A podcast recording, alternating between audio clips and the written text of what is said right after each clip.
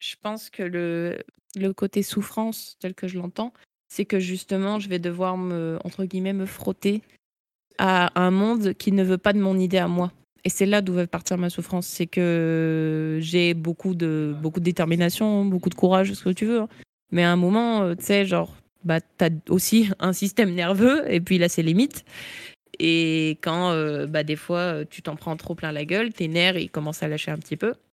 C'est ça qui me fait peur et c'est un petit peu, je pense, le le le challenge numéro un que je vais avoir tout au long de ma vie. C'est justement ne pas céder aux pressions qu'on me met par rapport à ma façon de faire. Salut, bienvenue dans Histoire d'Anonyme, le podcast qui donne la parole aux personnes anonymes sur des sujets introspectifs, parce que les anonymes aussi ont des histoires à raconter. Vous êtes dans la première saison d'Histoire d'Anonyme, pendant laquelle j'interroge mes invités sur la notion de trouver sa voix. Toutes et tous ont trouvé la leur, euh, je pense que leur parcours peut nous inspirer à trouver la nôtre. Aujourd'hui j'ai reçu Spleen, on parle d'affirmer sa personnalité à travers son art, de casser les codes aussi, on parle de faire les choses dans l'ordre établi, mais peut-être pas tant que ça. On parle de se frotter à un monde qui n'est pas comme on le souhaiterait, à des professionnels qui sont plus dans le business que dans l'humain.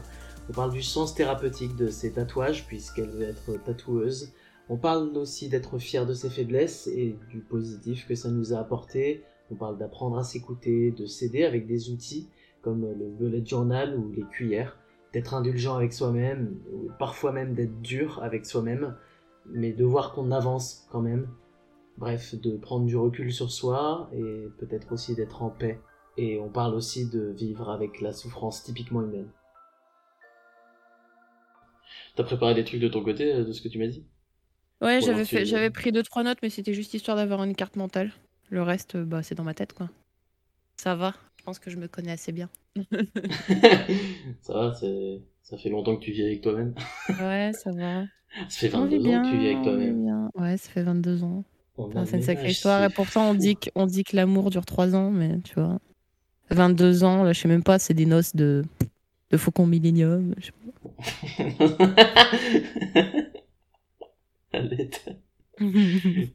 Quel enfer. Je pense 22 ans euh, dans. Comment ça s'appelle ce truc? On ne badine pas avec l'amour, je pense 22 ans, c'est l'âge oh qu'elle avait. Euh, oh Il pouvait pas sortir le... un, truc pire que ça. oh non. Du coup, salut Spleen. Bienvenue dans l'histoire d'Anonyme. Salut Cédric. Euh, du coup, Spleen, tu as 22 ans, comme moi. Exact. C'est fou. Euh, tu es une adulte et je suis un enfant. Alors, tu... Ça commence bien comme présentation.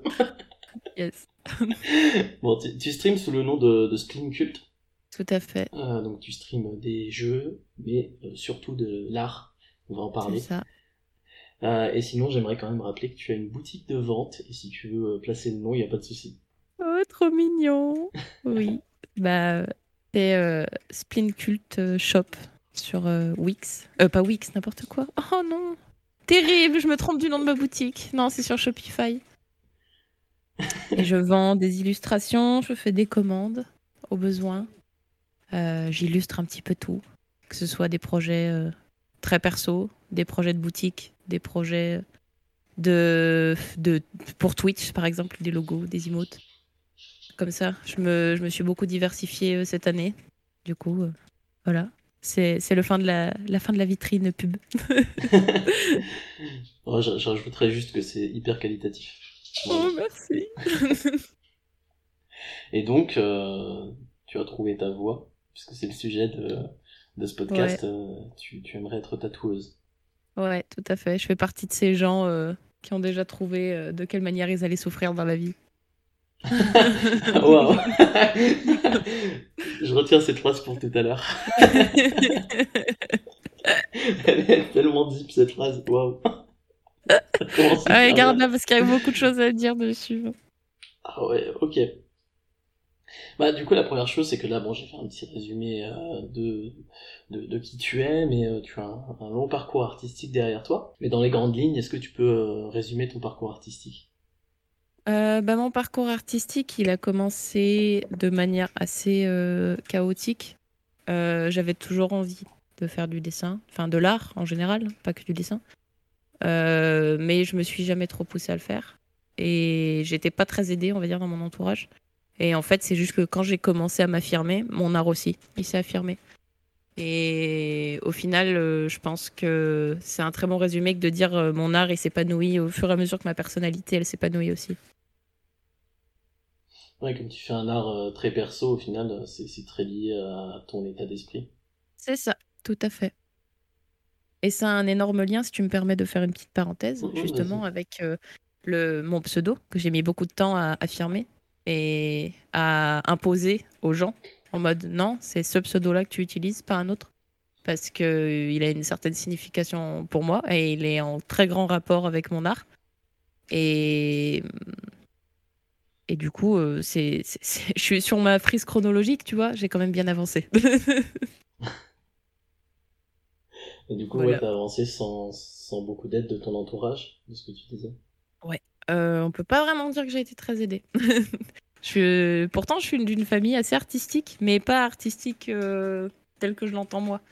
Euh, plus euh, classique artistique.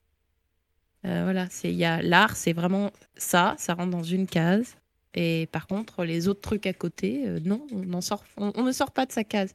Tu choisis, soit tu fais de la musique et tu vas au conservatoire, soit tu fais du dessin euh, en école d'art, mais non, tu vas pas faire du tatouage enfin. C'est quoi ce métier de punk à chien? Ah oui, d'accord, ok, je, situe bien la, chose. J'ai une famille artistique et sensible, mais pas, pas comme moi, on va dire. c'est euh, assez classique. Mais du coup, c'est par là que tu es entré par l'art ou pas du tout? Euh, pas vraiment, au contraire, parce que moi, j'avais trop d'exemples autour de moi, bah, d'écrivains, d'auteurs. Il y a quelques auteurs dans ma famille, quelques écrivains et écrivaines, euh, quelques artistes et aussi des architectes. Et, moi, cet exemple-là que j'avais, très binaire, en fait, me plaisait pas. Ça me plaisait pas d'avoir, entre guillemets, euh, tu sais, un, cahier des charges que tu dois remplir dans ta vie et que tu dois, et tu dois avancer selon ce cahier des charges. Je n'étais pas trop d'accord avec ça. Ça laisse pas place à l'improvisation, ça laisse pas place à la personnalité. Et au contraire, moi, c'est ce que je prône euh, dans mon art et dans mes interactions avec les personnes avec qui je travaille au sein de mon art. Euh, c'est la personnalité avant tout. Voilà. L'identité. Waouh. Ça, pour réussir à la dessiner, tu, disais que, là, tu, affirmes ta, ta, personnalité, ton identité, tu spleen. C'est ça. Mais j'imagine que t'as pas toujours réussi à le faire. Et non. Et non. Quand t'as beaucoup de. Quand on te met des bâtons dans les roues, c'est compliqué. Puis tu te. Tu t'auto-sabotes aussi. Tu sais, tu, des fois, tu arrives à t'auto-convaincre que bah non, de toute façon, tu as, une volonté, mais que la réalité, elle sera différente. Du coup, tu dis, bon, bah, j'ai plus de volonté. Je fais juste euh, ce qu'on a décidé pour moi. C'est tout. Et c'est ça, c'est ça le petit déclic euh, que beaucoup d'artistes ont du mal à avoir. C'est des clics d'affirmation de soi. C'est ça, tout à fait. tu vois, c'est lié à la deuxième question que je voulais te poser. Ah, tu vois, elle est fondue. le petit fondu enchaîné. Non, en fait, je voulais euh, te demander s'il y a des moments dans ton parcours où tu as pensé avoir trouvé ta voie. Mais au final, c'était pas ça. Euh, si j'ai pensé. Si dans mon parcours, j'avais pensé avoir trouvé ma voie. Ouais. Euh, ben, je pense que oui, dès le début. Euh, c'est juste que je l'imaginais pas forcément de cette façon-là. Je pense que quelle que soit ton activité, que ce soit de l'art ou autre chose, tu, tu te fais beaucoup d'idées. Et puis, il arrive à un moment où la désillusion arrive aussi, où tu te rends compte de la réalité. Et là, tu as deux choix. Soit tu continues, enfin, tu as trois choix. Soit tu continues avec cette réalité qui te plaît pas et tu te conformes à un truc qui te va pas. Soit tu arrêtes et tu changes de voie. Soit euh, la réalité ne te va pas, mais tu vas à l'encontre de cette réalité et tu continues, tu fais ton petit bout de chemin tout seul et tu essayes de casser un peu les codes. Et je pense que, enfin moi en tout cas, c'est ce que j'ai décidé de faire. Hmm. Voilà. Comment tu, comment tu, casses les codes? Comment tu casses les codes? Bah déjà en n'étant pas forcément d'accord avec euh, le milieu dans lequel tu veux évoluer par exemple, euh, moi, le, tatouage, en l'occurrence. J'ai maintenant un petit peu de bagage en, en échange avec d'autres tatoueurs, que ce soit des jeunes tatoueurs, des vieux tatoueurs, des artistes confirmés ou des artistes débutants.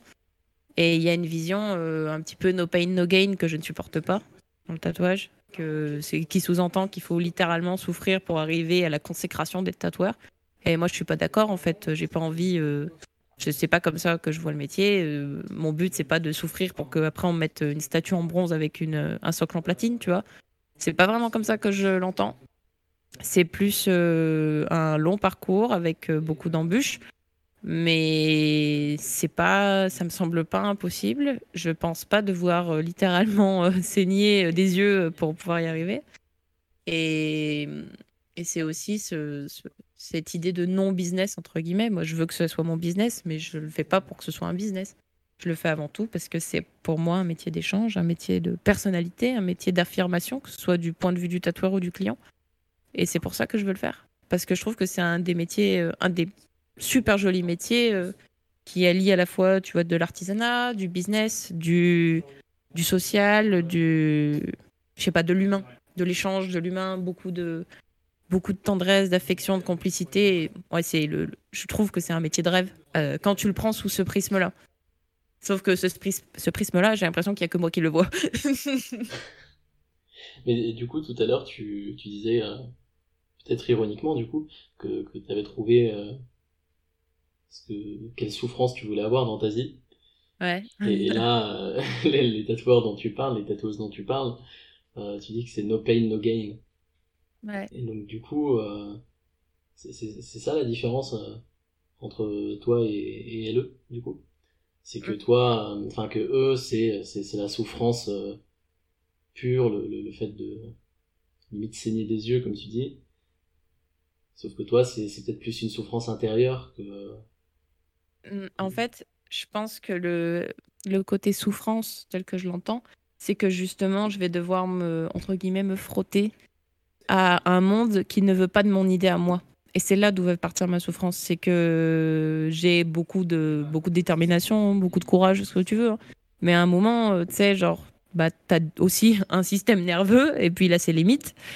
Et quand euh, bah, des fois tu t'en prends trop plein la gueule, tes nerfs ils commencent à lâcher un petit peu. C'est ça qui me fait peur et c'est un petit peu, je pense, le, le, le challenge numéro un que je vais avoir tout au long de ma vie. C'est justement ne pas céder aux pressions qu'on me met par rapport à ma façon de faire. Ne pas céder à, l'appel du bon, bah écoute, euh, c'est bon, euh, ça suffit, tout le monde, tu, tu te fais défoncer la gueule, bon, bah vas-y, fais comme les autres et puis c'est tout. Et ça marchera. Alors que moi, je veux que ça marche, mais je veux que ça marche dans mon sens et je veux que ce soit une, si tu veux, un cercle vertueux, que ça aille dans le sens de mes clients, que je considère, enfin, ils font 50% euh, du, du marché, tu vois, quand, quand tu fais un, projet artistique tel que le tatouage, bah quand même, le truc le plus important, c'est quand même ton client. Et j'ai l'impression que ça échappe à beaucoup de gens. Je, suis peut-être un petit peu trop idéaliste, mais moi, je veux vraiment que le client soit mis sur un piédestal et que ça corresponde à, ça correspond à, mon éthique. Quoi. voilà. Mais tu penses que c'est parce que le, tatouage est pas là depuis longtemps euh, en France et en Europe ou, c'est vraiment euh, inhérent au, monde du tatouage? Euh, C'est des choses qui se retrouvent dans certains milieux, dans le milieu de la musique et du métal normalement, notamment pardon. Ça se retrouve aussi dans certains milieux du cinéma, le milieu de la vidéo, le milieu de la performance, ça se retrouve aussi. Et c'est des métiers assez jeunes, en fait, en France. Donc je pense que ça vient aussi de ça, qu'il n'y ait pas beaucoup d'ancienneté, qu'il n'y ait pas beaucoup de recul sur les années. Et accessoirement aussi, le fait que ce soit des métiers qui, jusqu'à il y a encore quelques années, étaient majoritairement pratiqués par des hommes cis. Et hum, on a des nouveaux, enfin des, pas des nouveautés parce que ça, ne devrait pas être nouveau, mais on a des, un nouveau souffle, si tu veux, de, bienveillance, de d'attention portée aux plus fragiles, de, de, bonnes intentions et surtout de voilà de bonnes vibes, d'inclusivité. Et ça ne plaît pas beaucoup euh, dans le milieu du tatouage, par exemple. Ça. Tu vois, le, le, fait de vouloir pratiquer dans un endroit safe, que tu puisses accueillir les personnes de manière safe, que tu dois faire, enfin que tu dois concilier ton activité parfois avec les sensibilités de chacun de chacune. C'est un truc qui gêne un petit peu. c'est quelque chose qui gêne. Quand tu as ce, ce discours-là auprès de personnes qui sont, on va dire, confirmées, tu vois, qui ont par exemple 30 ans de métier, euh, bah, tu te fais un petit peu traiter de fragile. Et ça m'énerve un peu. du coup, c'est, enfin, c'est, finalement, c'est exactement comme tu le dis, c'est que leur vision, c'est qu'ils ont un produit à vendre, alors que toi, ta vision, c'est que y a un client qui a un besoin. En fait. C'est ça. C'est ça, tout hmm. à fait. Ça fait 4 ans, du coup, que tu, tu cherches une, une alternance dans ce domaine. C'est ça, un apprentissage. Un Parce que le, c'est le, le terme, c'est aussi une, une chose qui est assez énervante dans le milieu du tatouage, c'est que le statut en fait d'apprenti concrètement n'existe pas. C'est ça se fait ça se fait soit sous le manteau, soit ça se fait euh, de manière un petit peu anarchique dans le sens où tu es censé te déclarer dès le premier jour où tu fous les pieds dans un shop et que tu pratiques ou que tu pratiques pas, enfin que tu tatoues donc que tu fasses rentrer de l'argent ou que tu ne tatoues pas, bah tu es quand même déclaré en tant qu'auto-entrepreneur et c'est un petit peu à toi de te démerder. Tu vois, le, vrai statut d'apprenti avec, par exemple, un, vrai contrat d'apprentissage, avec une vraie protection d'alternant, ça n'existe pas. Ça n'existe pas. Et ça fait aussi partie des difficultés euh, auxquelles bah, je me confronte et où j'essaye justement de me réformer dans ma tête et de me dire, bah, c'est peut-être pas ce qu'il te faut. C'est peut-être pas ce qu'il te faut. Et c'est chiant parce que moi, je voulais faire les choses dans l'ordre établi. Et je me dis, peut-être que l'ordre établi, c'est un peu de la merde aussi. Du coup, euh, bon. Ça, ça donnait d'où cette envie de faire les choses dans, dans les règles de l'art, finalement? Euh, bah, bah, c'est une très bonne question parce qu'en plus c'est euh, une des seules choses dans mon parcours qui allait pas dans mon sens. C'est que je voulais me, je voulais me conformer. Je, si tu veux, je voulais euh, que plus tard ça n'entache pas ma réputation, par exemple d'avoir commencé dans ma cuisine. Tu vois, je voulais pas faire partie de ce genre de tatoueur où on dit ouais, euh, ouais elle, elle a commencé en tant que scratcheuse dans son. Tu vois, genre dans sa cuisine ou dans son salon. Euh, ah, ça craint. Et puis bon, en fait, à un moment, euh, j'avais beaucoup cette vision et ce préjugé-là. Et puis, je, suis, je me suis rendu compte qu'en fait, quasiment tout le monde a commencé comme ça. Et que bah, si je dois attendre de trouver quelqu'un qui veut bien m'accorder un petit peu d'attention, bah, j'aurai le temps d'avoir des cheveux blancs et les dents qui tombent. Donc, bon. Et c'était à la base pour me conformer que je voulais trouver un apprentissage, pour euh, mettre les pieds, si tu veux, dans, ce monde-là, euh, de manière euh, propre et traditionnelle. Sauf que, bah, spoiler alerte, hein, s'il y a des apprentis tatoueurs ou des, comment dire, des aspirants apprentis tatoueurs et tatoueuses qui nous regardent, ouais, faites votre bail de votre côté, c'est bon. faites vos bails, c'est bon, c'est pas grave, vous allez sacrifier des bras de copains, mais c'est pas grave. Ouais, mais c'est, c'est des personnes qui, qui ont envie. tu sacrifies leurs bras, donc ça va. C'est ça. Mais euh, du coup, je rebondis sur ce que tu disais tout à l'heure, euh, sur euh, ton entourage qui vient de, de, quelque chose de très traditionnel. Finalement, tu, tu, tu, devais, enfin, tu le sentais peut-être assez tôt que tu n'avais pas envie de suivre cette voie traditionnelle. Ouais, clairement. Et ça t'a quand même, enfin, tu t'es quand même poussé à le faire pour pour le tatouage. Ouais, je me... et puis je me suis aussi poussée à le faire parce que je suis quelqu'un d'assez stressé et que je préfère prendre les précautions avant plutôt que d'avoir à payer mes erreurs après. Tu vois, si euh, si j'avais fait comme euh, par exemple beaucoup de tatoueurs ont fait, tu vois, j'aurais pu euh, commencer à tatouer vraiment n'importe comment et faire n'importe quoi avec n'importe qui et ça aurait pu plus tard me poser des soucis, bah, déjà de réputation, euh, mais aussi des problèmes professionnels du style, euh, bah ouais, machine, enfin bon, parlant de moi, euh, machine, à une époque, elle tatouait comme ça. Bah entre temps, j'ai chopé une hépatite, bah c'est peut-être de sa faute, tu vois? Ouais, tu voulais, en fait, oui, tu voulais surtout éviter le négatif, quoi. C'est ça, je voulais absolument éviter le, le négatif, sauf que je commence, c'est encore un chemin que je dois faire, mais je commence à à me dire que bon, du côté sanitaire, j'ai absolument aucun souci, j'ai les formations qu'il faut, je fais très attention, je fais autant attention à mes potentiels clients que l'attention que je me porterai à moi-même, parce que c'est normal à mes yeux. Mmh. Et plutôt rassurant. Ouais, bah oui, ça, me semble. Non, mais c'est pas le cas pour tout le monde, tu vois. Je veux pas, je veux pas balancer des noms, mais c'est clairement pas le cas pour tout le monde. Et et, après, je me dis, bah, de toute façon, des conneries, je vais en faire. Hein. En fait, euh, des, ouais, des, des traits, je vais en rater. Des, des traits, je vais en rater, des, traits qui tremblent, je vais en faire, des remplissages pas nets, je vais en faire aussi. C'est normal, en fait, à un moment, il faut se déculpabiliser et il faut apprendre à respirer un petit peu. C'est là, ouais, il faut commencer quelque part. Juste, tu peux pas, tu peux pas faire ce travail absolument nickel du premier coup et il faut apprendre à se, à se responsabiliser et déresponsabiliser sur certaines choses aussi. C'est pas, c'est pas grave. Tant que tu mets pas la vie des gens en danger, c'est pas grave. Tout est rattrapable, c'est bon.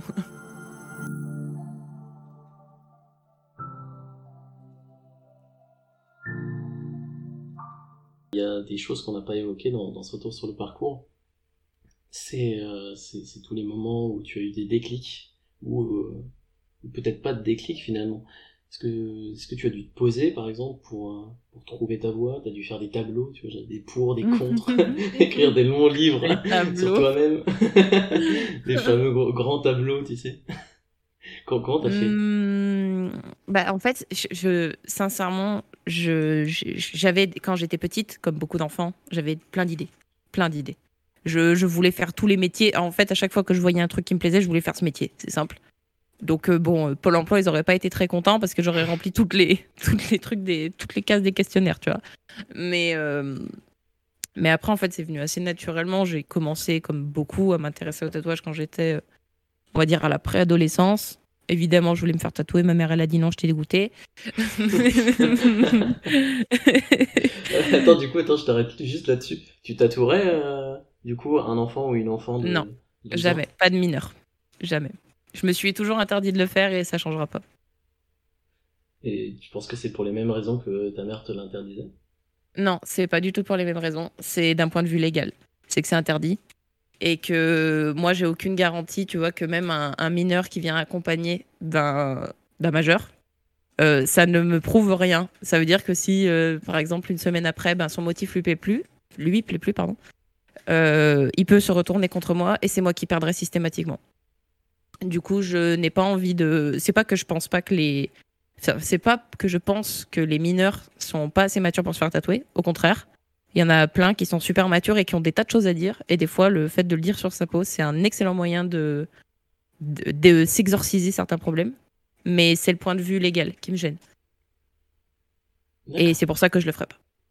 Et c'est pas du tout pour des raisons euh, morales, parce que non, encore une fois, il y, a des, y a des ados de 16 ans qui sont 5 fois plus matures que des adultes de 35. Et, ils sont tout à fait aptes de savoir ce qu'ils veulent. Hein. C'est pas pour rien qu'il y a des jeunes qui s'engagent en politique. C'est pas pour rien qu'il y en a qui sont très euh, sur d'eux et qui savent déjà ce qu'ils veulent faire et qui sont des humains totalement accomplis. Mais c'est juste le côté légal. Donc tu voulais te faire tatouer et, ta mère ne voulait pas. oui. Euh, ensuite, est-ce qu'il y a eu d'autres d'autres déclics?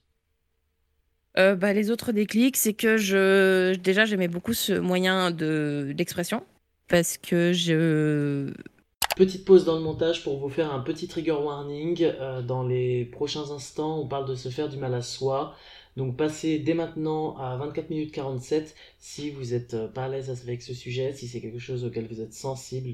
Donc voilà, passez directement à 24 minutes 47 parce qu'on va en parler juste après la fin de ce message j'ai un rapport très particulier à mon corps et je me suis toujours mutilée. De... Pardon, j'aurais dû mettre un petit trigger warning, mais je me suis toujours plus ou moins mutilée et c'était en fait une manière pour moi de me dire ben ça serait peut-être chouette d'utiliser cette façon-là de, de sortir ce que tu as à l'intérieur, mais de manière artistique, jolie et dont tu es fier. Tu vois Dont mmh. tu es fier de te dire bah ouais, j'ai traversé des trucs, ils sont pas cool. Du coup, j'en ai fait quelque chose d'artistique, de joli qui me plaît et je suis fière de le montrer parce que je suis fière de mon parcours. C'est juste que, enfin en tout cas, je sais pas, c'était, c'était logique pour moi d'en, arriver à ce, à ce truc-là. J'aimais déjà le tatouage parce que je trouvais ça super joli. Les tatoueurs, euh, j'ai toujours trouvé ça trop stylé. Avant, quand j'étais encore une, une enfant euh, qui était aveugle, euh, que je voyais pas l'envers du décor, on va dire. Je trouvais que c'était un, métier trop trop joli où je pensais que tout était beau, tout était mignon et que on se retrouvait tous avec des grands sourires, avec une chope de bière à la fin de la journée en mode ouais, on a encore sauvé des gens aujourd'hui, trop bien. Euh, je croyais que c'était des pompiers en fait, euh, les tatoueurs, tu vois. et, et, je sais pas, ça m'a toujours semblé comme une évidence. Après, évidemment, euh, tous les, les lubies de quand t'es enfant, je voulais faire tous les métiers qui étaient liés aux animaux. Euh, y compris les métiers qui n'existent pas encore, tu vois. et, bah, c'était le, truc qui me. Dès que j'en ai eu l'idée, je l'ai pas lâché et encore aujourd'hui, je la lâche pas. L'idée des tatouages pour. Euh, comment dire Pour euh, traverser les épreuves, ça a fonctionné Terriblement. Terriblement pour moi, je peux parler que pour mon cas. Et encore une fois, je veux pas que le tatouage soit uniquement associé à l'idée de la thérapie, parce qu'il y a des gens qui font ça purement de façon esthétique, juste pour que ce soit joli sur eux. Et c'est très bien, même si je pense qu'au fond, c'est un petit peu une sorte de thérapie. Mais chacun le fait pour son propre, pour son propre vouloir, si je puis dire. Euh, mais oui, pour moi, en tout cas, ça a fonctionné euh, de manière terriblement efficace, les thérapies. Et pourtant, j'en ai fait des thérapies, mais celle-ci, c'est celle qui fonctionne le mieux, clairement. Pour, je pour te, sans, sans, te cibler et sans te décrire tous les tatouages que j'ai, la majorité des tatouages que j'ai sont soit euh, synonymes de douleur que j'ai traversée, que j'ai réussi à surmonter, soit de deuil que j'ai vécu et que j'ai enfin, que j'ai plus ou moins réussi à surmonter. Il y en a encore où il y a un petit peu de boulot, mais bon, ça viendra. Ou alors c'était un entre guillemets un passage à l'âge adulte. Ça voulait toujours dire quelque chose pour moi. Et aujourd'hui, je les regarde avec beaucoup de fierté et surtout, ils sont un petit peu un, totem protecteur pour moi. Ça me, ça me protège de beaucoup de choses. Ouais, ça agit un peu, euh, comment dire, pour, pour te ramener, on va dire, les pieds sur terre. Si, euh, si ça va pas trop, tu regardes et. C'est ça. Ça te permet de respirer un peu. C'est ça. Et puis, je les, je les vis un petit peu, si tu veux, comme, euh, comme des cicatrices que tu portes à vie sur toi que de toute façon, si elles sont pas visibles euh, de façon extérieure, elles seront visibles à l'intérieur pour toi et tu vivras avec, quelle que soit ta vie, qui, que tu sois. Tu vas forcément vivre avec des cicatrices et en tout cas des, blessures qui ont du mal à se refermer et dont tu gardes les, les marques. Et pour moi, c'était aussi une, une, fierté de pouvoir dire bah voilà, ouais, je suis comme ça. J'ai ça sur moi, ça veut dire telle chose. J'ai aucune honte d'ailleurs à expliquer euh, le pourquoi euh, tel tatouage veut dire ça. Euh, quand on me pose la question, je réponds euh, sans, sans aucune pudeur. Parce que justement, c'est aussi une force de dire bah ça c'était ma faiblesse. Bah aujourd'hui, j'ai pas de honte à la regarder en face. Au contraire, parce que du coup, ça m'a rendu plus forte et ça fait partie de mes forces aujourd'hui. C'est cool. Voilà. non, mais c'est super cool. C'est quelque chose qu'on retrouve beaucoup dans, dans l'art de façon générale. Tout à fait. justement thérapeutique. Thérapeutique, enfin. Thérapeutique. Oh. Oh, alors ouais, en fait, je veux plus faire tatouage, je vais faire prof de français. bon, alors du coup, Spleen, bonjour. Bienvenue dans l'histoire de Tu souhaites être prof de français oh Quel enfer. Mais il y a, y a, autre chose euh, dont tu m'as parlé. Euh, deux autres choses euh, que, que tu utilises euh, de façon euh, peut-être thérapeutique ou pour t'aider en tout cas.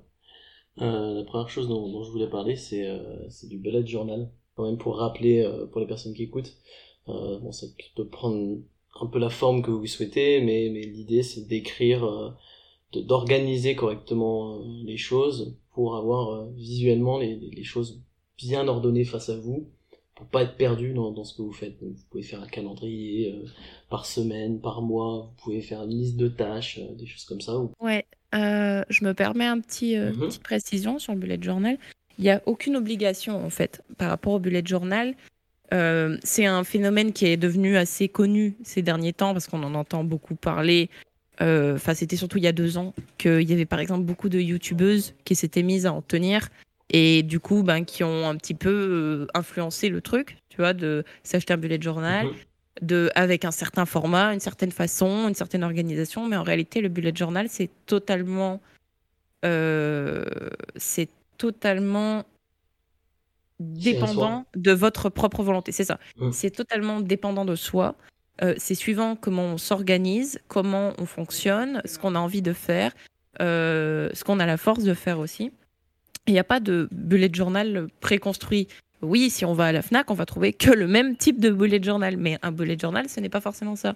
Ça peut être euh, une feuille de papier canson toute pourrie que tu as trouvée au fin fond de ton tiroir. Comme ça peut être un truc super bien ordonné avec des petits quadrillés, euh, des petits autocollants que tu mets un petit peu partout pour l'organiser. Ça peut être un truc sur ton smartphone aussi accessoirement. Ça peut être une appli.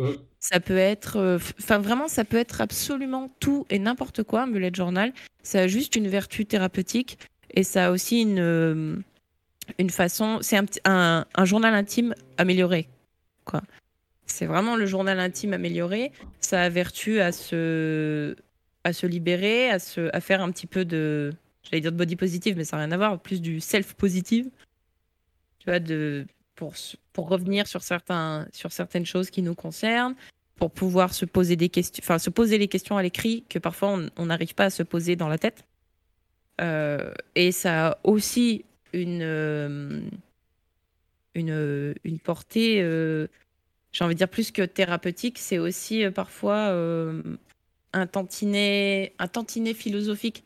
Parce que du coup, ça permet de, de toujours s'étudier soi-même. C'est ça aussi. Moi, moi, en tout cas, c'est une des raisons pour lesquelles j'en ai pris un et que j'ai continué à en tenir pendant des années. C'est que ça me permettait de revenir sur ma personne, enfin, sur la personne d'hier. Et ça me permettait de me remettre en question, ça me permettait aussi de, glow up un petit peu, de me dire Ah ouais, non, mais l'an dernier, j'étais pas si con en fait. vraiment, non, mais vraiment, j'avais ce genre de, réflexion. Je me disais ah, ah, franchement, ça va, je me posais des questions. C'était pas euh, euh, dans, dans, quel ordre euh, on met les pâtes dans la casserole. tu vois, c'était des vraies questions. Je sais pas si tu, l'utilises encore quotidiennement ou, ou autre. Alors, quotidiennement, non. Euh, plus trop parce que j'en en ressens plus le besoin. J'arrive à faire le tri dans ma tête. Et justement, le bullet journal, c'était un, moyen de faire le tri des choses qui m'encombraient. Ça me permettait de lâcher sur le papier un petit peu euh, ce qui me pesait trop. Euh, ça allait de l'organisation de ta journée à parfois les pensées un petit peu trop euh, bruyantes que tu as dans ton cerveau et qu'il faut que tu poses quelque part parce qu'au bout d'un moment, tu as juste envie de leur faire fermer leur gueule. Et que quand il y a trop de bruit, bah, moi, au bout d'un moment, je peux plus rien faire, tu vois. Et, du coup, le bullet journal, il me servait à ça. Je l'organisais déjà en fonction de mes journées. Je me mettais des plannings pour réussir à tenir mes plannings. Euh, ça m'aidait aussi parfois à, à, noter sur certaines activités que je faisais, des activités qui sortaient un petit peu du quotidien. Je notais ce que ça me faisait quel effet ça avait sur moi, quelle émotion ça déclenchait. Euh, quand je rencontrais de nouvelles personnes, par exemple, je leur dédiais toujours une petite page de mon bullet journal pour dire quelle impression j'avais eue de cette personne-là, euh, quels étaient mes sentiments à son égard, euh, comment je ressentais la relation qui commençait à, naître, hein, que ce soit amicale, familiale ou peu importe. Et plus tard, du coup, ça me permettait de revenir sur cette page-là et de me dire ah bah tiens, j'avais peut-être raison. J'avais peut-être des, a priori sur cette personne. Et au final, j'avais raison. Et ah bah là, je me suis plantée. genre, la personne, elle a rien à voir avec ce que j'avais marqué. Et je m'en servais euh, beaucoup de penses bêtes, beaucoup euh, de. C'était un peu mon exutoire pour euh, enlever, noter quelque part, en tout cas, coucher sur le papier les, mes pensées systématiques de tout le temps, parce que je suis quelqu'un qui n'arrête jamais de penser. mon, mon cerveau ne s'arrête jamais. du coup, euh, à un moment, c'est bien aussi d'avoir une petite tête pour dire bon, là, c'est bon, c'est noté, tu n'as pas besoin de t'en souvenir toute la journée. C'est bon, t'inquiète, tu retrouveras l'info plus tard. Ah, je comprends tellement. oui, bah, je sais que tu comprends. j'essaie de noter maintenant, j'essaie de, de plus noter. Ça t'a permis d'être un peu plus indulgente avec toi-même ça m'a permis d'être un peu plus indulgente avec moi-même, en effet. Et des fois, ça m'a permis aussi d'être un peu plus dur avec moi-même. De me, me forcer des fois à faire des choses que j'avais pas forcément envie de faire. Et derrière, bah, je m'en remerciais aussi. Je me remerciais. Ça, m'aidait à me remercier moi-même. À me, à me célébrer un petit peu. À me dire, bah, tu vois, là, tu n'avais pas envie de faire ça. Bah, tu l'as fait quand même. Et aujourd'hui, tu regrettes pas. Parce qu'il y a ça, ça, ça, ça, ça et que c'est une bonne chose. C'est une chose positive pour toi, donc tu as bien fait de le faire, c'est bien. Tu as mérité un cookie. C'était quel type de choses euh, que tu te forçais à faire? euh, Alors, par exemple, euh, j'ai eu, je n'ai plus, mais j'ai eu de l'anxiété sociale pendant très longtemps. Et je me forçais à sortir. Je me forçais à me mettre dans des situations assez inconfortables pour moi, avec des gens. Par exemple, un jour, j'ai été invitée à faire une, une sortie euh, dans un escape game. Et c'était pourtant que des gens que je connaissais et des très bons amis. Mais j'angoissais à cette idée parce que je me posais des millions de questions à la minute. En mode, est-ce que ça va être bien? Est-ce que je vais bien jouer? Est-ce que je vais pas trop les. Est-ce que je vais pas être un poids pour eux? Est-ce que je vais pas euh, juste perdre mes moyens et pas réussir à faire l'escape game alors que c'est un jeu, tu vois. Genre juste c'est un jeu et en plus euh, on était littéralement quatre couillons à pas comprendre le but du jeu. Du coup euh, clairement voilà, je me posais des questions qui n'avaient pas lieu d'être mais c'est des questions qui sont normales et il faut se déculpabiliser par rapport à ça. Et pendant un bon bout de temps, je me suis dit, faut, je vais pas pouvoir y aller, je vais pas pouvoir y aller, je vais pas pouvoir y aller, je, me, je vais me sentir mal. Je me suis forcée à y aller. Et du fait que je me sois forcée à y aller, j'étais super contente. Je vais passer un super moment. Euh, en plus, la petite récompense, entre guillemets, euh, de, de, cet événement, c'est que mon ami qui m'avait invité à, à, cette, euh, à cette séance d'escape game, et ce qu'il m'avait pas dit, c'est que c'était son entretien d'embauche pour, pour rentrer dans cette escape game, et que grâce à cette partie d'escape game, il a eu le poste. Du coup, c'était un petit peu la triple consécration, tu ah vois, en mode, bah moi, j'étais contente de m'être surpassée, j'étais contente d'avoir vu mes potes, et j'étais contente que mon pote il ait eu son job. Et au final, derrière, euh, ça m'a permis de, de, passer, euh, après ça, euh, de me délier un petit peu et de me décoincer sur, sur ma sociabilité, enfin sur mon, mon prisme social. Et, et maintenant, ces potes-là, c'est devenu des super potes. Il y en a un en particulier que j'adore énormément, avec, de qui je suis assez proche et, et c'est super chouette. Et et c'était souvent des trucs comme ça que je me marquais dans mon bullet journal. Je me dis, je me posais, il y avait littéralement trois pages où je me posais la même question, mais formulée différemment. Est-ce que je dois y aller? Est-ce que je dois m'apprêter pour sortir? Est-ce que je dois. Et vraiment, les questions que je me posais, c'est est-ce que je devrais euh, euh, me forcer, par exemple, à, euh, à charger mon téléphone? Comme ça, j'ai pas d'excuse pour pas sortir. Est-ce que je devrais prendre un bon repas? Comme ça, j'ai pas d'excuse pour pas sortir. Est-ce que je devrais être bien reposée? Comme ça, pas... c'était clairement la même question qui était posée à la même personne, mais de façon différente. Et, et, en fait, derrière, quand je les relis, j'en rigole. Maintenant, j'en rigole, j'en souris et je suis fière de moi. Voilà. Et c'est ce, ce point-là euh, sur lequel, justement, le, le bullet journal, c'est très vague. Moi, je le tiens d'une certaine façon et je suis persuadée que personne ne le tient de la même façon que moi. Mais tu prendras une autre personne, ce sera pareil. Bah, tu vois, récemment, je me, enfin, en, préparant les questions, je me suis rendu compte que euh, ce que je fais depuis euh, quelques semaines, euh, bah, je crois que ça s'appelle un bullet journal, finalement. c'est juste que, mais c'est juste que c'est, enfin, c'est en deux parties. En, en fait, la, la, première partie, c'est que tous les rendez-vous, les trucs que j'ai peur d'oublier ou quoi, je les note sur un calendrier, et je les note dans mon téléphone. Et en deuxième chose, dès qu'il y a quelque chose qui me, qui me passe par la tête, et que je trouve euh, cool, mais au-delà des, des, textes, je faisais ça beaucoup avec des phrases pour ensuite écrire des textes. Mais euh, là, je fais ça pour tout. J'écris ça dans, dans un mémo sur mon téléphone. Et du coup, ça, ça a un effet apaisant parce que j'y pense plus. Et ça, ça, bah voilà. Ça remet pas dans ma tête. T'as compris le concept du bullet journal. C'est bon. mais ouais, mais c'est ouais, hyper apaisant, apaisant comme truc. Mais comment. Euh... Ah, vas-y. Non, non, et juste euh, ce que je voulais dire, c'est que tant qu'en fait ça fait, ça fait du bien, tant que ça permet de libérer de quelque chose, ou tant que ça permet d'apporter des questions, enfin des réponses à des questions qu'on se pose, ou que ça nous permet de nous sentir mieux, bah c'est ok en fait. Euh, il faut juste faire attention des fois à pas trop s'auto-flageller avec le bullet journal, à, à, se forcer à le tenir alors qu'on n'en a pas forcément envie, à, à des fois, euh, tu sais, mettre des mots sur soi qui sont un petit peu trop violents pour être relus derrière et être pris de façon très saine. Tu vois, il faut, faut, juste faire attention à ça euh, parce que le, but du bullet journal, c'est vraiment qu'au long terme, ça fasse quand même du bien. Mmh. Et du coup, là, en ce moment, tu, tu, euh, tu tiens plus ton, ton bullet journal, mais ce que je me demande, c'est est-ce que tu penses que maintenant, tu serais capable d'identifier un peu à l'avance des moments où tu vas en avoir besoin pour, pour te préparer mentalement. Ouais, ouais, ouais, carrément. Euh, quand ça va, ça va plus être en fonction de besoins que j'ai. Par exemple, s'il y a des moments, je, je me pose, si je me pose trop de questions sur moi-même, sur mon futur ou sur qui je suis, je sais que je vais avoir besoin de mon bullet journal. Si euh, j'ai des incertitudes par rapport à mon boulot, euh, pareil, c'est le genre de moment où je vais le ressortir et où je vais pas me laisser euh, déborder par mes sentiments et par mes pensées et où je vais pas hésiter à le sortir.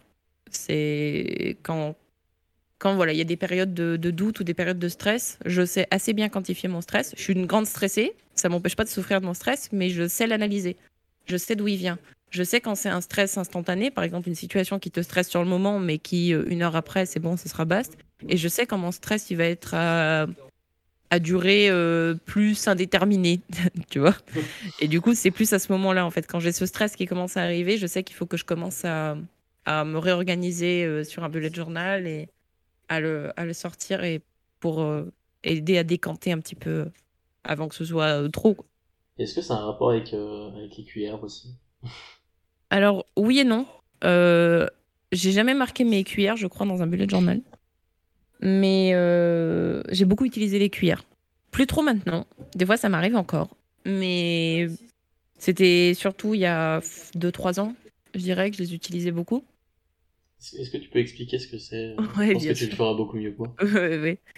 Euh, la théorie des cuillères, c'est une théorie très très intéressante, en particulier pour les personnes neuroatypiques ou qui ont, euh, on va dire, des. C'est un autre mot pour ça, mais je saurais pas le dire. Du coup, je vais pas le dire parce que sinon je vais dire une connerie. Euh, ça aide à quantifier l'énergie que tu alloues à chaque activité pour la journée. Par exemple, aujourd'hui, si on devait prendre ma journée type, euh, aujourd'hui, je savais que euh, j'avais pas grand chose à faire, ne serait-ce que bah, faire du coup cette petite interview. Euh, il fallait que je stream ce matin. Et euh, ce soir, j'ai un, dessin à, j'ai un dessin à terminer. En plus, aujourd'hui, c'est la fête des pères et il faut que je téléphone à mon père, ce qui me stresse beaucoup. Du coup, je savais à peu près déjà mon planning pour la journée. Et la façon dont les cuillères fonctionnent, c'est qu'on se dit bon, alors, aujourd'hui, comment je me sens? Est-ce que je suis fatiguée? Est-ce que je suis un peu stressée? Est-ce que je suis un petit peu énervée? Ou est-ce qu'aujourd'hui j'ai la flemme? Ou alors au contraire, est-ce qu'aujourd'hui je suis en pleine forme? On dit bon, alors, on prend le, on prend le total de ces émotions-là, de ces émotions et de ce ressenti. On en fait un, un total de points. Du coup, au lieu de dire points, on va dire cuillère, parce qu'en plus je trouve que c'est super mignon comme, euh, comme, euh, comme métaphore et comme comparaison surtout. Euh, on va dire voilà, aujourd'hui je vais me donner 20 cuillères. Et eh ben, ce matin, vu que je dois stream, on va dire que je vais donner, allez, euh, 3 cuillères au stream. Donc, ça me laisse 17 cuillères. Ensuite, euh, j'ai l'interview. Euh, bah, du coup, l'interview, on va lui donner 10 cuillères. Comme ça, euh, je, sais que je garde le reste pour le reste des activités.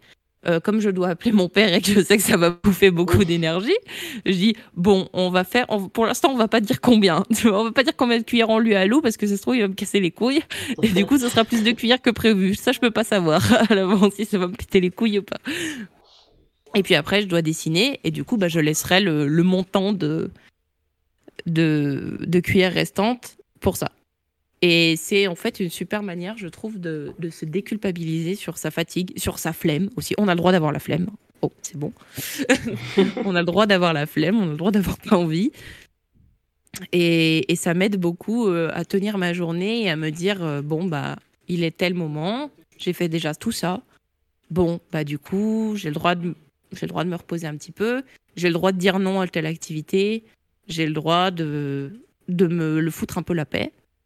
Et, puis si à la fin de la journée j'ai encore des cuillères en stock, et eh ben c'est super. Et du coup je me dis dans la journée, et eh ben j'ai fait toutes ces activités et je suis pas complètement éreintée, donc c'est une bonne chose.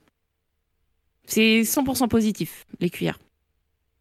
C'est vraiment du, positivisme à, à 100%. Et ça aide beaucoup, euh, par exemple, euh, là où, moi c'est pas très, c'est pas encore très très marqué, mais euh, pour les personnes neuroatypiques, parfois c'est assez dur de pour deux activités similaires d'y mettre la même énergie parce que bah forcément après la première activité tu vas être euh, un peu plus claqué. Si tu veux, si tu travailles, par exemple si tu travailles le matin et que l'après-midi tu, tu, dois voir tes potes, bah des fois tu vas pas avoir l'énergie d'aller voir tes potes. Et c'est bien de se déculpabiliser, de se dire bah c'est pas parce que j'ai pas envie de les voir, c'est pas parce que je tiens pas à eux, c'est juste que bah ce matin j'ai travaillé et du coup aujourd'hui je suis fatiguée. C'est une très bonne méthode pour se déculpabiliser. Et du coup, euh, par rapport euh, au tatouage et au dessin, tous les jours, tu essayes de, garder assez de cuillères pour, euh, pour exercer ton art? J'essaye, j'y arrive de mieux en mieux. C'était pas trop le cas avant. J'avais tendance à, J'ai toujours eu des boulots euh, assez prenants et pas prenants que pendant mes horaires de travail, malheureusement. J'avais des, j'avais des boulots où, ouais, non, mais j'avais des boulots qui me pesaient sur la conscience, vraiment. Et j'arrivais pas, du coup, à, vu que j'avais plus d'énergie pour moi-même et pour penser à autre chose, bah, je dessinais pas. Je dessinais pas, ou alors je faisais ça euh, bah, uniquement le week-end, ou uniquement euh, quand je travaillais pas une semaine, que quand j'avais des vacances, et du coup, c'était plus vraiment une passion, c'était plus un loisir. Et c'est ça qui me plaisait pas. Et aujourd'hui, j'ai réussi quand même à trouver un, on va dire, une vitesse de croisière, où, et grâce aussi à la théorie des cuillères, où je réussis à, à des fois y aller un peu plus mollo avec le boulot. Parce que pour le coup, je suis vraiment, enfin, je suis une, une mordue du travail quand j'aime ce que je fais en tout cas. Je suis une mordue du travail et mais des fois, je sais aussi mettre un petit peu un coup de frein. Je dire, c'est bon. Euh, là, c'est pas ta vie que tu es en train de jouer. T'es pas obligé de te défoncer. Juste, tu, fais ton boulot correctement, tu fais les choses bien, mais t'es pas obligé de fournir trois fois plus d'énergie pour rien. C'est bon, on se calme. Justement, par rapport à, ton boulot, c'est pas forcément dans, le domaine que tu souhaites pour l'instant. Ouais. Mais euh, je, sais que, euh, et tu viens de le dire là, peut-être moins maintenant, mais tu te donnes quand même à, fond dans, dans, ton boulot, même si c'est pas le domaine que tu souhaites. Et du coup, ma première question. C'est ça parce que je peux être parfois dans, dans, cette situation. Comment est-ce que tu sais que tu te donnes à fond? C'est quoi le repère que... Euh, je sais que je suis à fond quand. Bah, déjà, quand je suis un peu fatiguée. quand je suis un peu fatiguée, euh, quand j'ai fait une bonne journée. Bah, souvent, pour moi, je suis vendeuse. Enfin, je suis vendeuse. Je suis conseillère clientèle à la poste. à la poste. Et, euh, à la poste. à la poste. Et quand j'ai fait une bonne journée avec des, des bons chiffres, euh, que je suis contente de moi et que j'ai fait beaucoup, beaucoup, beaucoup de choses, parce qu'il y a beaucoup de choses à faire, mine de rien, à la poste. Euh, là, j'estime que le boulot, il est bien fait. Euh, des fois, je suis obligée de mettre les bouchées doubles, par exemple, pour d'autres personnes, pour d'autres de mes collègues qui font pas leur boulot. Ou parfois aussi, j'ai beaucoup trop de patience à certains moments avec certains clients qui me casse les bonbons, ouvertement. Euh, bah, tu vois, des fois, je me dis, cette, énergie, par exemple, à rattraper les conneries des autres, ou à accorder beaucoup trop de temps et beaucoup trop d'attention à des clients qui, eux, ne me donnent même pas un pourcent de respect derrière, bah, en fait, je suis pas obligée de le faire, ça. Je suis pas obligée. Des fois, je le fais parce que je suis gentille et que j'aime bien mon boulot. Euh, mais je suis pas obligée de le faire. Et donc, il y a des jours où je le fais pas. Il y a des jours où, euh, bah, si les gens ils veulent être cons avec moi, je vais être con avec eux. Pas de problème. Et c'est comme ça, surtout, moi, que j'arrive à quantifier, euh, on va dire, ma journée type et la journée où je me défonce. Il y a des journées où je suis beaucoup trop à fond, et du coup, je, tolère beaucoup, beaucoup, beaucoup, beaucoup, beaucoup, beaucoup, beaucoup de choses. et à l'inverse, une mauvaise journée, c'est une journée où je ne serai pas contente de ce que j'ai fait. Ce sera une journée où j'aurais pas fait tout ce que je dois faire, et où là, justement, bah, des fois, je vais devoir passer le relais à quelqu'un pour certaines choses. Euh, par exemple, en termes de, bah, logistique ou de, nombre de tâches qu'on a à faire par jour, bah, il y a des moments, j'ai pas l'énergie de faire toutes les tâches que je dois faire. Et du coup, je demande juste à quelqu'un, je dis, bah, excuse-moi, aujourd'hui, je me sens pas bien ou je suis fatiguée. Est-ce que tu peux faire un exemple, puisque c'est mon quotidien Est-ce que tu peux trier les recommandés d'hier pour moi Parce que c'est un truc qui est un peu chiant, un peu fatigant. Et il y a des jours où j'ai pas envie de le faire. et du coup, bah, ça sera une mauvaise journée pour moi. En fait, tu joues à la troisième personne. Ouais. tu regardes toujours, euh, tu, enfin, tu gardes quand même vraiment un œil sur, euh, sur toi, mais de l'extérieur. Oui, j'ai beaucoup de recul. Beaucoup de recul. Ça doit être, euh, je, pense vraiment de, de, tout ce que tu me dis que c'est les outils que tu as mis en place dans ta vie qui t'ont aidé à le faire. Le bullet journal, les cuillères, tout ça. Ouais. Non, en fait, c'est même pas. Enfin, si, si, dans un sens, oui. Mais c'est surtout que je. On va dire que j'en ai pris un peu plein la gueule toute ma vie. Et que j'ai pas, j'ai pas été très souvent heureuse, en fait. Et j'ai appris à me décomplexer de ça. J'ai appris à, à pas le cacher et j'ai appris à pas le. à pas me shamer, tu vois, sur le fait que des fois t'es pas heureux ou que t'es pas dans un bon mood ou que t'as des soucis. euh, moi, j'ai appris à vivre avec et juste à me décomplexer. Et d'ailleurs, ça va beaucoup mieux depuis que j'ai appris à, dire les, à mettre des mots sur des choses. Et du coup, bah, je me suis dit, euh, bah écoute, euh, quitte des fois à passer une sale journée, autant que ce soit de façon organisée et qu'à la fin, je sois fière de mon organisation. et du coup, ça va me. Tu vois, dans le moins 10 de, de bonheur, bah, il y aura quand même un petit plus 5. et au moins, ce sera pas moins 15, quoi. C'est ça. C'est ça, totalement. Totalement. Moi, c'est comme ça que je le vois. Et t'arrives tout le temps à le faire? Plus ou moins. Il y a des moments où je contrôle plus rien, mais c'est assez rare maintenant. C'est assez rare. Je pense que ça vient en grandissant, ça vient avec l'expérience. Et ça vient. Euh, ouais, ça vient avec. Euh, avec ta vie, en fait. Ça vient avec ta vie, ça vient avec la façon dont tu te construis et justement grâce aux petites méthodes que tu utilises pour te, pour moins te flageller. Voilà, je me dis que de toute façon, si j'ai des, pensées abjectes, je les mettrai dans mon bullet journal, comme ça j'arrêterai d'y penser personne ne lira. Voilà. que personne ne le lira ou que tu espères que personne ne le lira C'est différent. J'espère. Il y a des trucs deep. Quel enfer. Ouais, mais au moins l'introspection est bien poussée. Quoi. Tout à fait. Je vais te demander euh, un petit exercice euh, qui, qui est pas forcément simple. Je, t'avoue que je me suis même pas plié à l'exercice, donc ça se trouve il est vraiment ah bah, ultra dur. Mais euh, actuellement t'as 70 ans. Ah. Voilà. Ah Et tu te remémores, tu te remémores ta vie, tout ce qui s'est passé après tes 22 ans. Qu'est-ce qui s'est passé du coup? Qu'est-ce que tu imagines? c'est deep comme question, ça. Tu me dis si tu veux pas en parler. Ah, c'est intéressant. C'est intéressant. C'est intéressant. Euh, si là, tout de suite, j'avais 70 ans, j'aimerais bien déjà euh, avoir réussi à faire totalement la paix avec euh, moi, avec moi-même, par rapport à mon rapport à mon corps et rapport surtout à, mon, à ma psyché. J'aimerais bien pouvoir me dire, ouais, bah c'est bon en fait, c'est cool, tu vis avec toi-même en pleine harmonie, génial. Genre, t'arrêtes de te, de te faire du mal à toi-même. Euh, j'aimerais bien aussi pouvoir me dire que justement, ben, le tatouage, ça a marché pour moi, que j'ai créé un putain de shop trop stylé avec des gens trop pipou, que toutes les personnes qui rentraient dans ce shop, ils se sentaient trop bien et qu'ils étaient trop à l'aise et que la raison principale pour laquelle ils voulaient revenir, c'est qu'ils avaient envie de revivre la même expérience et qu'ils se sentent écoutés et que ce soit super et qu'au final on ait adouci un petit peu des cœurs. Tu vois mhm. euh, J'allais dire, le côté amoureux, ça va, j'ai pas à me plaindre.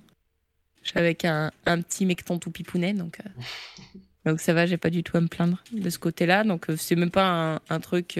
Enfin, je pense même pas au futur de ce côté-là parce que j'ai pas d'interrogation particulière, j'ai pas de peur ni de trouble particulier à ce niveau-là.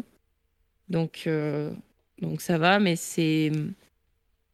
Je pense, ouais, à 70 ans, j'aimerais bien euh, pouvoir me dire, bah tiens, ah bah tiens, à 25 ans, j'ai arrêté de me flageller. J'ai arrêté de me faire du mal, c'est bien. j'ai... Ah, et puis euh, j'ai adopté 50 chats. Ça aussi, ah, j'aimerais bien. ah, mais Mouchou, il est pas d'accord. Bon, alors finalement, je reviens sur ma décision par rapport à Mouchou. propose 49, propose 49. ouais, ouais, ouais. Faut faire comme à Auchan. Tu t'arrondis toujours au truc inférieur, t'inquiète, ça passe. aïe, aïe, aïe. Non, c'est un exercice très dur et puis sincèrement, je pense qu'on on est des. C'est un très bon exercice, mais là, il me faudrait deux heures pour, pour réfléchir à cette question. Et on est des êtres avec beaucoup trop de facettes pour. Euh, mm. C'est déjà le, le pan humain, le pan de la psyché, euh, notre ego, notre, nos acquis et nos expériences. Euh, le boulot, le, la vie hors du boulot, les amis, les amours, les emmerdes, MDR. enfin, tu vois, il y a trop de pans pour euh, réfléchir à ça en trois minutes. Pas possible. Mais c'est une très très bonne question par contre, c'est vrai. Mais du coup, j'attends que tu y répondes un jour. ah, c'est difficile. Mais tu, tu, vois, ce que je trouve intéressant, c'est que alors je sais pas, c'est peut-être la, la, la, discussion qui t'a emmené vers ça, mais euh, comment dire, spontanément, t'as été vers euh, le fait d'arrêter de t'autoflageller et euh, le fait de réussir dans le tatouage. C'est les deux premières choses qui, qui te sont venues en tête. Alors peut-être que c'est la discussion qui a orienté tout ça, ou peut-être que c'est euh, justement plus deep. non, non, mais c'est. Je pense que c'est assez logique. Parce que c'est les... les deux sujets, enfin les deux préoccupations majeures de ma vie. Du coup, je pense que c'est assez logique. Alors, j'ai une deuxième question un peu expérimentale. C'est avec celle-là, c'est avec celle-là qu'on conclura. Euh, je, l'ai pensé pour être un peu plus légère, mais tu peux répondre de façon deep aussi, c'est comme tu veux. Il n'y a pas de souci. Alors, est-ce qu'il y a euh, un personnage de fiction, un artiste, une personnalité, ou voilà, c'est très vaste. Ça peut même être un, un, un animal non humain, euh, ça peut, enfin voilà, très vaste, euh, auquel tu t'identifies particulièrement. Et du coup, la question, c'est pourquoi? Oh, waouh. La... Oh, il y en a tellement.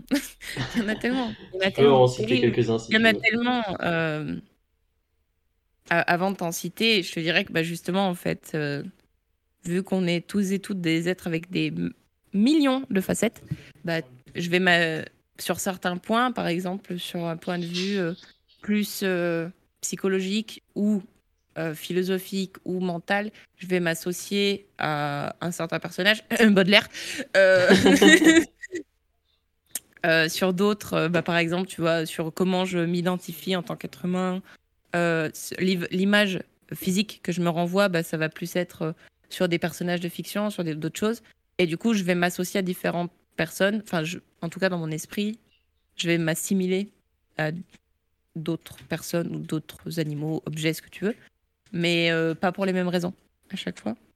Je pense que le, la personne à qui je m'identifie le plus, c'est et c'est pas pour rien que j'ai choisi ce pseudo, c'est Baudelaire. En tout cas, les œuvres de Baudelaire, à défaut de Baudelaire lui-même, ça sera plus les œuvres de Baudelaire auxquelles je m'identifie beaucoup parce que j'ai compris que j'avais un, mal qui était typiquement humain. Et j'ai compris que j'avais des, je vais, j'allais devoir me battre avec mes démons un petit peu toute ma vie. Mais en fait, c'est ok et je l'accepte. Je l'accepte. J'ai appris à déculpabiliser de ça et c'est un petit peu ce qu'on retrouve dans, dans beaucoup de, de, de, poèmes, de, de récits de Baudelaire. C'est l'acceptation que ouais, l'humain est une chose absolument affreuse, dégueulasse et dévergondé. Et c'est d'accord, je suis d'accord, c'est bon. Alors, ouais, bah c'est bon, en fait, c'est pas grave. On va apprendre à faire du beau avec ce qui est moche. Hein. Voilà, ça, ça c'est la force de Baudelaire, faire du beau avec ce qui est moche. Mm. Et c'est pour ça que je, j'ai choisi ce pseudo-là, parce qu'il est très fort pour moi, que le spleen, c'est un, à défaut d'être juste un mood, c'est aussi un véritable état d'esprit euh, permanent. Et que c'est ce qui me correspond le plus et c'est ce qui me ressemble. Euh, alors après, moi, je te dirais bien qu'en tant qu'animaux, euh, je bien un guépard, mais euh, j'ai ni le physique ni le mental. non, après sur des sur des personnages des personnages de fiction, c'est c'est un peu c'est un peu c'est un peu vaste, mais par contre, je m'associe énormément à Elisabeth de la BD euh, N d'Elisabeth. De... C'est. Euh, comment elle s'appelle? Barbara Canepa. Et une autre euh, coloriste. Ouais, voilà. connais pas, connais pas.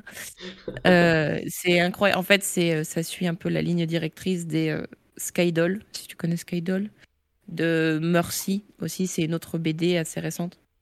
très chouette. C'est un petit peu une, une ligne une ligne artistique un peu, un peu deep et un petit peu euh, qui parle un petit peu beaucoup de la condition humaine et de, de comment on se voit. En fait, c'est si tu veux l'histoire de Anne d'Elisabeth, c'est une petite fille qui se voit au travers de la mort. Donc c'est-à-dire qu'en fait, elle a à moitié conscience qu'elle est morte, mais elle est morte. Et, et, du coup, elle se bat un petit peu avec elle-même et elle s'invente un, monde pour continuer d'exister malgré le fait qu'elle n'existe plus. Et, c'est très deep, c'est très beau, c'est très graphique. C'est une esthétique que j'aime beaucoup. C'est une BD qui est beaucoup trop sous-cotée et incroyablement peu connue et qui mérite vraiment d'être connue. C'est euh, très deep. Et des fois, je m'associe beaucoup à, à, ce personnage parce que euh, des fois, j'essaye de prendre du recul sur moi et de me regarder sous un autre œil et de me persuader de choses dont je sais que c'est faux. je sais qu'il y a des choses où non, ça ne marche pas. ça ne fonctionne pas. La vie, elle ne fonctionne pas comme ça. Mais j'essaie quand même de m'en convaincre. Et des fois, je me parle à moi-même pour me convaincre de trucs qui sont pas possibles. Et, et voilà. et après, il y a toujours des persos à qui on dit qu'on ressemble, mais pour moi, ça, ça sera pour le coup vraiment plus Baudelaire que tous les autres.